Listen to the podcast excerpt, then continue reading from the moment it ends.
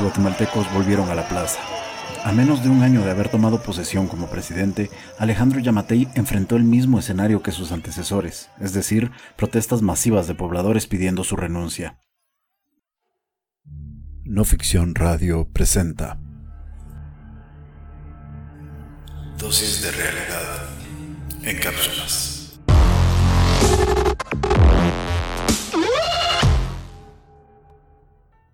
...21 de noviembre de 2020... Miles de personas se congregan en el centro histórico de la ciudad de Guatemala. Su objetivo, protestar contra el presupuesto general de ingresos y egresos para el año 2021, formulado por el Ejecutivo y aprobado por los diputados del partido oficial y las fuerzas políticas aliadas. El descontento se debía a su elevado monto, el alto endeudamiento para financiarlo y la escasa cantidad de recursos para inversión social. Pero el presupuesto era solo un elemento más en una serie de acciones del gobierno de Alejandro Yamatei que daban lugar a la inconformidad, el manejo de la crisis de salud, resultado de la pandemia del nuevo coronavirus, la falta de austeridad en las finanzas del Estado y el uso de recursos públicos en el funcionamiento de una comisión presidencial con funciones paralelas a las del gabinete del organismo ejecutivo llamada Centro de Gobierno fueron algunos de los elementos que venían generando tensión desde que Yamatei tomó el poder. Es decir, que el plazo que le tomó para que una multitud pidiera su renuncia fue menor al que demoraron Otto Pérez Molina y Jimmy Morales para llegar a ese mismo punto los manifestantes se congregaron en la Plaza de la Constitución frente al Palacio Nacional. Al mismo tiempo, un grupo de otros inconformes, muchos de ellos con el rostro cubierto, rompían la débil seguridad de un desprotegido edificio del Poder Legislativo y originaban un incendio en su parte frontal. Sonny Figueroa, colaborador de no ficción, relata algunos de estos hechos. Yo me hice presente al centro histórico cuando minutos o segundos antes había iniciado el incendio. Había un grupo de agentes de la Policía Nacional Civil en la puerta principal sobre la novena avenida del Congreso de la República. Eran como unos 12 tal vez o 10 agentes que solo tenían macanas, no eran antimotines. Había un grupo de policías antimotines en el salón Pasos Perdidos del Congreso. O sea, ellos ya estaban esperando a los manifestantes dentro del Congreso. Cuando cuando estaba ahí, pues sí había manifestantes que estaban echando gasolina en las ventanas del Congreso y después se filtran fotos de que donde se ingresaron los manifestantes, pues habían como seis o siete, ocho tanques para apagar los incendios, habían botes con agua. Entonces vemos de que sí existía esta preparación del Congreso. La forma en que se produjeron los hechos despertó dudas sobre las intenciones que pudo haber detrás del ataque al edificio parlamentario. Lo que me parece raro es de que esos elementos antimotines no estuvieran dispersando las manifestaciones antes que intentaran ingresar al Congreso de la República. Ya los estaban esperando adentro. ¿Cómo puedo decir esto? Porque al momento que los manifestantes abren la puerta principal, yo logro ingresar detrás de ellos y ahí es cuando observo que están los elementos antimotines deteniendo y empujando y sacando a los periodistas y a los manifestantes que ingresaron al salón pasos perdidos. Entonces, ¿por qué no llegaron a repetir o a mover a todos los manifestantes cuando se estaba dando el incendio, porque recordemos que el incendio en el Congreso se da antes que los manifestantes ingresaran al Congreso por la puerta de la novena avenida. Y lo que me parece más extraño es que eh, normalmente cuando los diputados sesionan desde hace un mes aproximadamente llaman a las fuerzas de seguridad y colocan vallas a una cuadra a la redonda del Congreso. Cierran la novena avenida, cierran la octava calle para evitar algún tipo de manifestación y cuando ya se tenía las convocatorias a manifestar en la plaza y frente al Congreso, no solicitaron la seguridad que han pedido en otras ocasiones. Todo parecía que los diputados o la junta directiva del Congreso tenía la intención de que se dieran ese tipo de incidentes. Pareciera que sí estaba todo programado porque sí, hay que reconocer que definitivamente hubo infiltrados en las manifestaciones. Obviamente eran personas que se podían identificar por la forma en cómo hablan, cómo se expresan y cómo visten, ¿no? Y las características que ellos tienen, cómo se refieren a los manifestantes o en este caso a los diputados. Sí, había personas que estaban provocando, incentivando que los demás manifestantes cometieran este tipo de situaciones.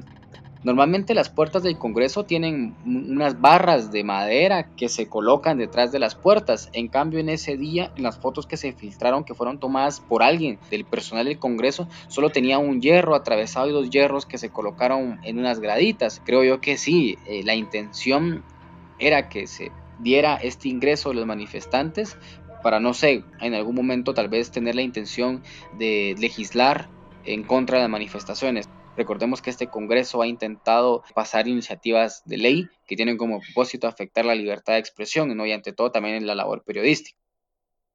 Los videos que empezaron a circular en redes mostraban a algunos de los manifestantes dentro de los salones del Congreso, destrozando el mobiliario. Tras el incendio llegó la reacción de las autoridades, y sus acciones no se limitaron al lugar donde se daban los disturbios. Elementos de las Fuerzas Especiales de la Policía Nacional Civil lanzaron bombas lacrimógenas contra la muchedumbre reunida en la Plaza de la Constitución, ubicada a cuadras del humeante Congreso. El uso de fuerza desmedida quedó documentado en fotografías y videos yo pude publicar un video de un guatemalteco que estaba tomando videos desde un dron y en esos videos se observan que eh, los antimotines estaban despejando o repeliendo a las personas sobre la séptima avenida y eh, novena calle de la zona 1. Estamos hablando a una cuadra de la Plaza de la Constitución. Los repelen y en este caso, cuando llegan específicamente a la octava calle y séptima avenida, es cuando lanzan las, bombas lacrimógenas a la Plaza de la Constitución. Hacen dos disparos que llegan hasta la fuente y el asta de la Plaza de la Constitución, lugar donde no se estaban dando estas protestas, por así decirlo, subidas de tono.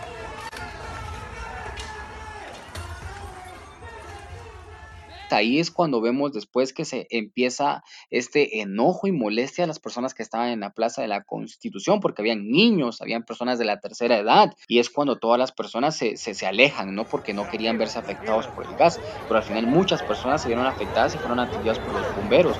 En manifestación pacífica están echando gas, aquí hay ancianos, niños que están manifestando tranquilamente y empezaron a tirar gases hay gente grande, hay niños, hay niños acá y están tirando gases. Esta es una manifestación pacífica. Si se dio esta intención de las fuerzas de seguridad de querer afectar directamente las manifestaciones y tal vez el objetivo era que a través de esos infiltrados que generaron esta protesta era llegar a esa manifestación y dispersarlas.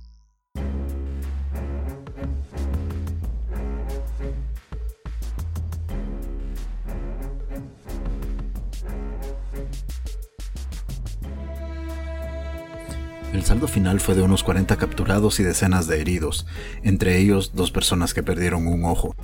La respuesta del mandatario se enfocó en convocar a un diálogo para discutir el presupuesto y solicitar la presencia de la Organización de Estados Americanos, OEA, mediante la invocación de la Carta Democrática Internacional, un procedimiento diplomático mediante el cual un gobierno que considere que está en peligro la institucionalidad política de su país puede solicitar la asistencia de este organismo internacional. Y la OEA respondió, enviando una misión encabezada por Fulvio Pompeo, quien fuera secretario de Asuntos Estratégicos del expresidente argentino Mauricio Macri. Pompeo también fue uno de los funcionarios involucrados en el intento de venta de dos aviones Pampa 3 a Guatemala durante la presidencia de Jimmy Morales. Con respecto a la presencia de la OEA, ni siquiera el vicepresidente Guillermo Castillo aceptó reunirse con los delegados. Castillo ya había mostrado inconformidad con las decisiones presidenciales. Unos días antes de la protesta, llegó a proponerle al mandatario que ambos presentaran su renuncia. Quiero dejar muy claro el planteamiento que le he hecho al presidente. Por el bien del país, que presentemos ambos nuestra renuncia al cargo, él de presidente y yo de vicepresidente de la República, pero que lo hagamos juntos, para descartar esas ideas sediciosas que se, que se dice que se tienen o que se piense que yo le quiero dar golpe para quedarme en su puesto. Yo quiero algún día ser presidente de este país, pero no sustituyendo a una persona que posiblemente ha hecho mal las cosas tal cual se han señalado. Y en cuanto a la mesa técnica, algunos de los tanques de pensamiento invitados a participar en ella se negaron a hacerlo tras unos cambios de última hora y limitaciones en su participación que interpretaron como un intento por manipular a la opinión pública por parte del gobierno. Sin embargo, integrantes del sector empresarial que sí participaron no tuvieron inconveniente en alabar la discusión convocada por Yamatei, entre ellos Nils Deporowski, presidente del CACIF es un liderazgo del presidente haber tomado esta decisión. Lo vemos muy bien. Creemos que las modificaciones que se, que se van, a salir de estas mesas técnicas que se están haciendo eh, van a beneficiar a, los sectores que más se necesitan y van a impulsar eh, el crecimiento económico y la creación de empleo. El presidente guardó silencio en los días siguientes. Pero quien no se libró de tener que rendir cuentas fue su ministro de Gobernación, Gendry Reyes. Por lo tanto, ministro, al menos demuestre dignidad y presente su renuncia, porque no está apto. El pueblo de Guatemala está cansado de funcionarios represores y funcionarios incapaces.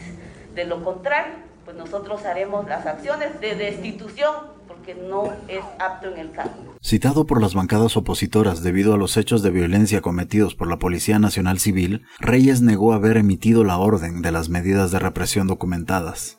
Mientras tanto, el descontento aumentaba. La reprimida manifestación no sería la última. La cita quedaba para el sábado siguiente, el del 28 de noviembre. Tras una semana de ocurridos los hechos violentos, mientras la Policía Nacional Civil trataba de mejorar su imagen en las redes sociales, la población se manifestaba de forma pacífica en la plaza central, y esta paz se mantuvo por horas, hasta que, de nuevo, las cosas se salieron de control. Un bus fue incendiado en la esquina del Palacio Nacional, a manos de un grupo de encapuchados, mientras los manifestantes que estaban alrededor de ellos los recriminaban al grito de infiltrados.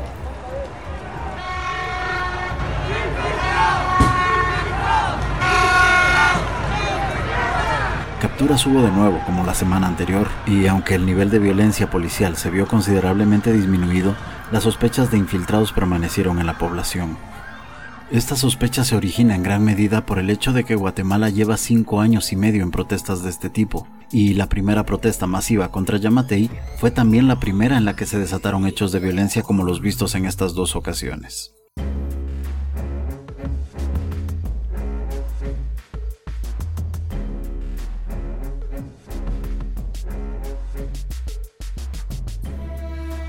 ¿Y qué ocurrió con las demandas? El presidente no renunció, ni los diputados que votaron a favor del presupuesto, cuya renuncia también estaba incluida en las demandas. Tampoco lo hicieron los miembros de la Junta Directiva del Congreso. Pero las bancadas que habían apoyado el oficialismo no lograron que el presupuesto aprobado prevaleciera. Reunidos en el Teatro Nacional, los diputados no lograron un acuerdo y se les acabó el tiempo que tenían para aprobar un presupuesto nuevo para 2021. Y es que, según la ley guatemalteca, al vencerse el plazo para aprobar un presupuesto, queda en vigencia el del año anterior. En 2019 tampoco se aprobó el presupuesto para 2020. Esto significa que en 2021 regirá el presupuesto aprobado en 2018 y modificado a lo largo de 2019 y 2020. Además, el 4 de diciembre, acompañado de un Guillermo Castillo reconciliado con la presidencia y con la OEA, Yamatei anunció públicamente que la Comisión Presidencial del Centro de Gobierno dejaría de funcionar el 31 de diciembre de 2020. Y si bien ni él ni los diputados que apoyaron el presupuesto renunciaron, dijo que les pidió su carta de renuncia a todos sus ministros para considerar los cambios que sean necesarios para el próximo año. Pero estos cambios no fueron suficientes para calmar la inconformidad acumulada por meses, y la población volvió a ocupar la plaza el 5 de diciembre. Aunque con las concesiones gubernamentales ya no hubo posturas que necesitaran defenderse a fuerza de golpes por ninguna de las dos partes. Pero ¿qué representa para los guatemaltecos esta derrota del oficialismo?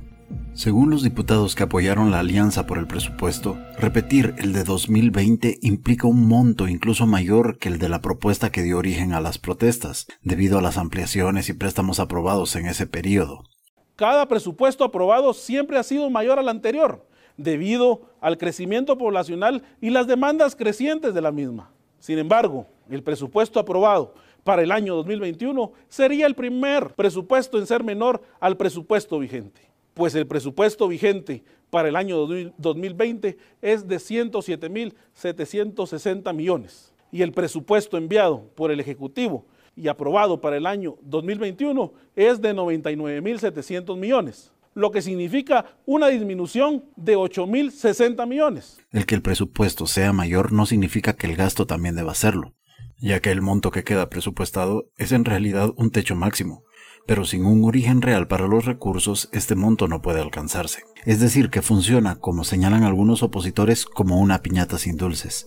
Y es que muchos de los rubros aprobados en las ampliaciones de 2019 y 2020 dependían de préstamos internacionales o la emisión de bonos del Tesoro. Garantizar estos recursos necesitaría que sus fuentes de financiamiento también fueran aprobadas de nuevo. La mayor dificultad está en una venta de bonos al Banco de Guatemala, aprobada en 2020 para atender la emergencia por COVID-19, por el equivalente a unos 1.410 millones de dólares. Y es que venderle bonos al Banco Estatal está prohibido por la Constitución guatemalteca, a menos que dos terceras partes del Congreso aprueben una ampliación y solo como resultado de una emergencia nacional. El Congreso podría aprobar estas fuentes de financiamiento o encontrar formas de revertir los resultados de esta crisis. Pero después de las protestas de las últimas semanas, quedó demostrado que la popularidad de las medidas gubernamentales no es la misma que cuando empezaba este gobierno, que la población está pendiente de las decisiones que se tomen en el Congreso, y que el desgaste político de estas decisiones se hará sentir en las calles, a pesar de los palos y las bombas lacrimógenas.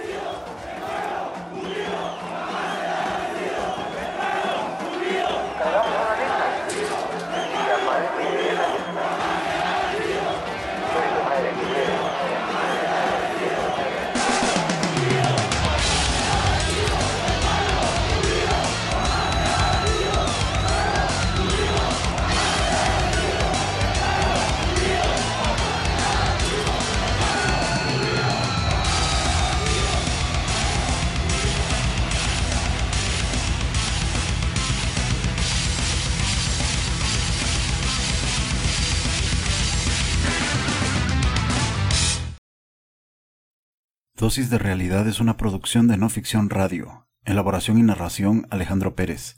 Descripción de contenido en www.no-ficción.com.